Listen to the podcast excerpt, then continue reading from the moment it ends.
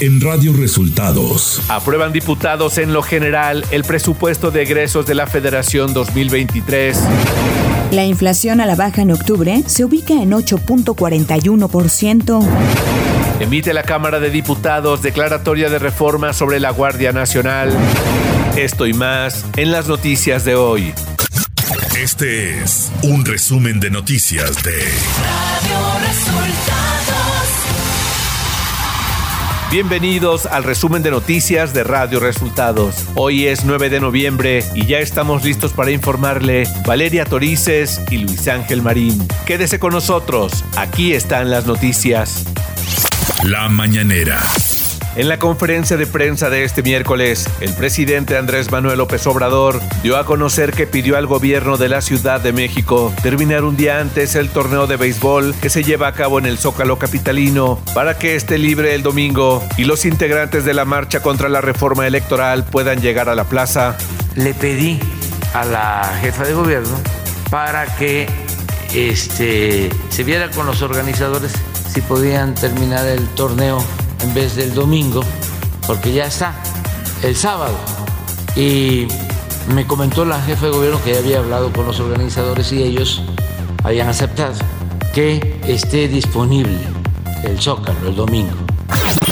Tras el dato de que la inflación bajó a 8.41% en octubre, el presidente Andrés Manuel López Obrador dijo lo siguiente. Sí, bajó un poquito lo importante es que ya hay una tendencia a la baja.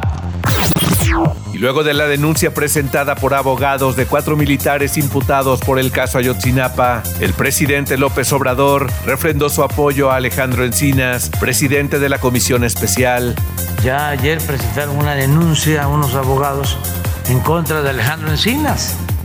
Quiere decir que vamos bien, porque Alejandro tiene todo nuestro apoyo y pues no les gustó, no les gustó lo que se hizo en una primera etapa.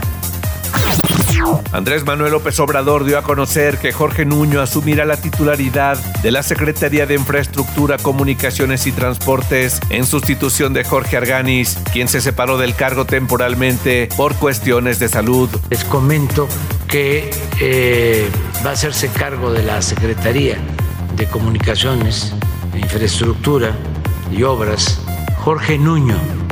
Él va a ser el próximo secretario. Puede ser eh, ya a partir del día 15 o a finales del mes. Eh, anda enfermo el ingeniero Jorge Arganis, que lo queremos mucho. Radio Resultados Nacional.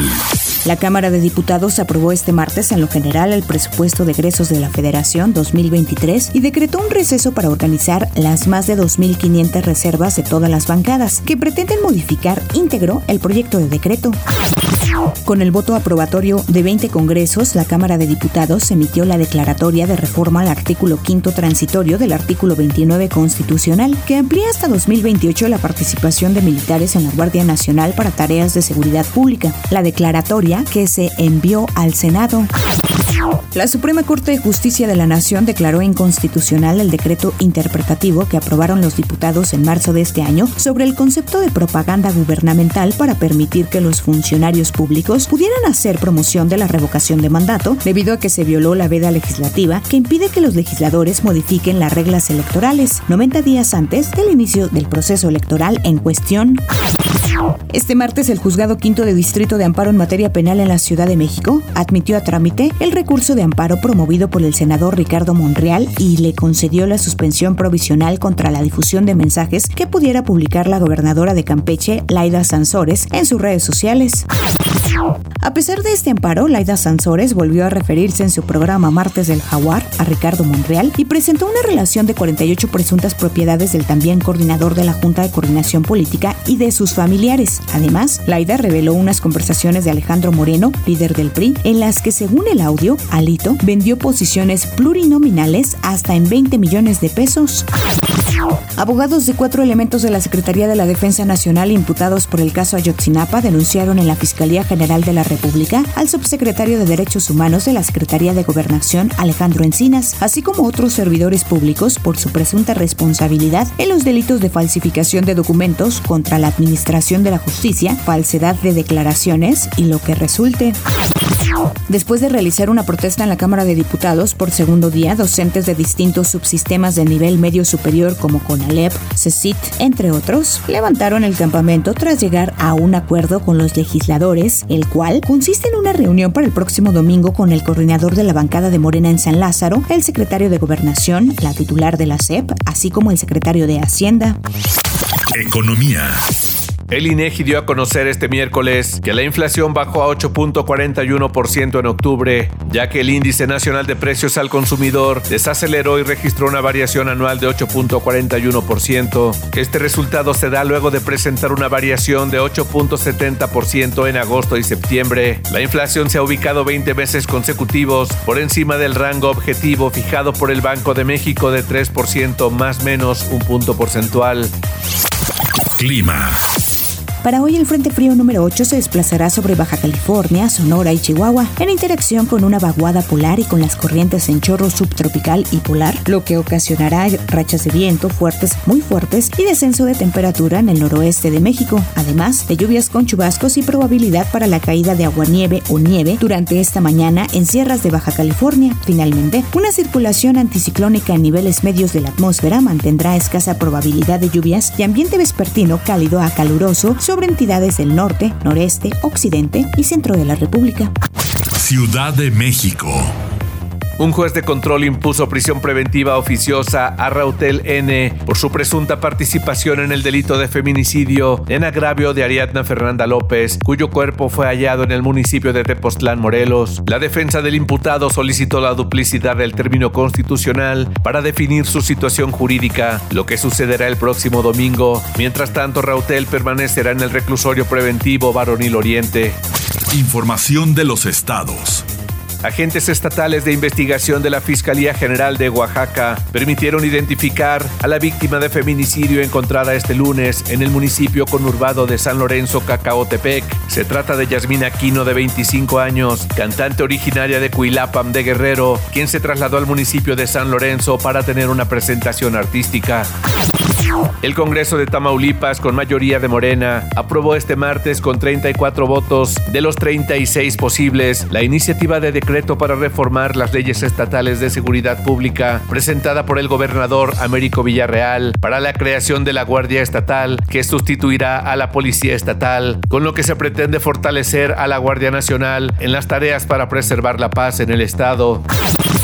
Colectivos de mujeres de Tepoztlán, Morelos, así como amigos y familiares de Ariadna Fernanda, protestaron en el kilómetro 7 de la autopista La Pera Cuautla, en donde fue hallado el lunes 31 de octubre su cadáver, para exigir justicia, que cesen los feminicidios en la entidad y que renuncie el fiscal general del Estado, Uriel Carmona, por tratar de encubrir el feminicidio de Ariadna Fernanda.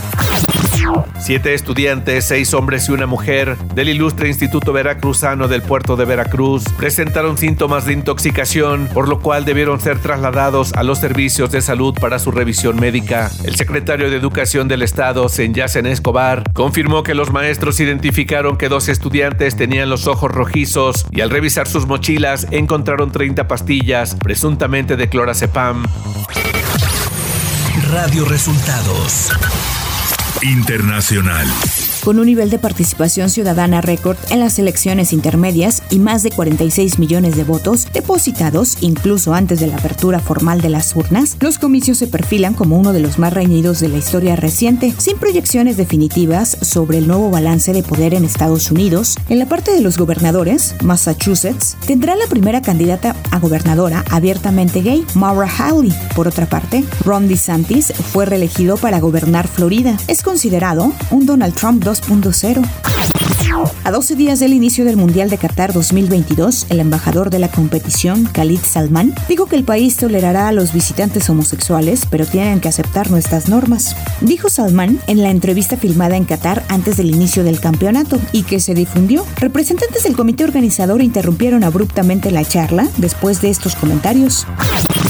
La compañía Disney cerrará de forma definitiva sus negocios en Rusia, suspendidos el pasado marzo tras el inicio de la campaña militar rusa en Ucrania, según publican este martes medios rusos. De acuerdo con el boletín cinematográfico ruso, la mayoría de los empleados de la oficina moscovita de Disney ya han sido despedidos. Además, han sido cerradas las versiones rusas de la página web de la compañía y sus cuentas en redes sociales.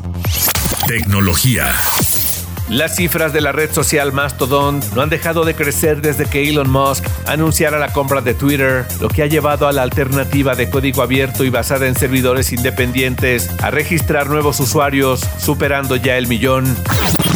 Google ha anunciado que la nueva interfaz de usuario de Gmail será la estándar a partir de este mes, impidiendo de este modo el regreso temporal a la versión anterior, aunque ofrece una serie de opciones de personalización. En el nuevo diseño de la interfaz de Gmail se integran otros servicios de la compañía como Spaces, Chat y Meet. Espectáculos. HBO Max ha confirmado el estreno del documental Mushes, el cual está centrado en el tercer género región zapoteca del Istmo de Tehuantepec, con el cual se busca enaltecer la cultura de quienes juegan un rol elemental en su comunidad. Este proyecto llegará el próximo jueves 17 de noviembre para mostrar un relato de un fotógrafo, un poeta, un profesor, una trabajadora social y una activista que abre la puerta a su intimidad para explorar los bordes de la intimidad mushe, su lucha por la aceptación de la diversidad y la forma en la que buscan la integración en la comunidad en la que viven de forma abierta. Deportes.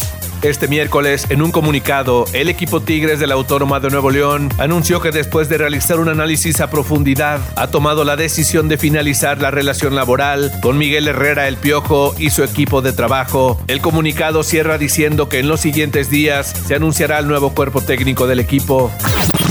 Se dieron a conocer las fechas y horarios para la final de la Liga MX femenil entre América y Tigres. Tras finalizar en una mejor posición en la tabla durante la fase regular, el equipo de la Autónoma de Nuevo León recibirá el partido decisivo en el Volcán el 14 de noviembre, por lo que tres días antes, América buscará llevarse la ventaja en el partido de ida que se jugará en el Azteca.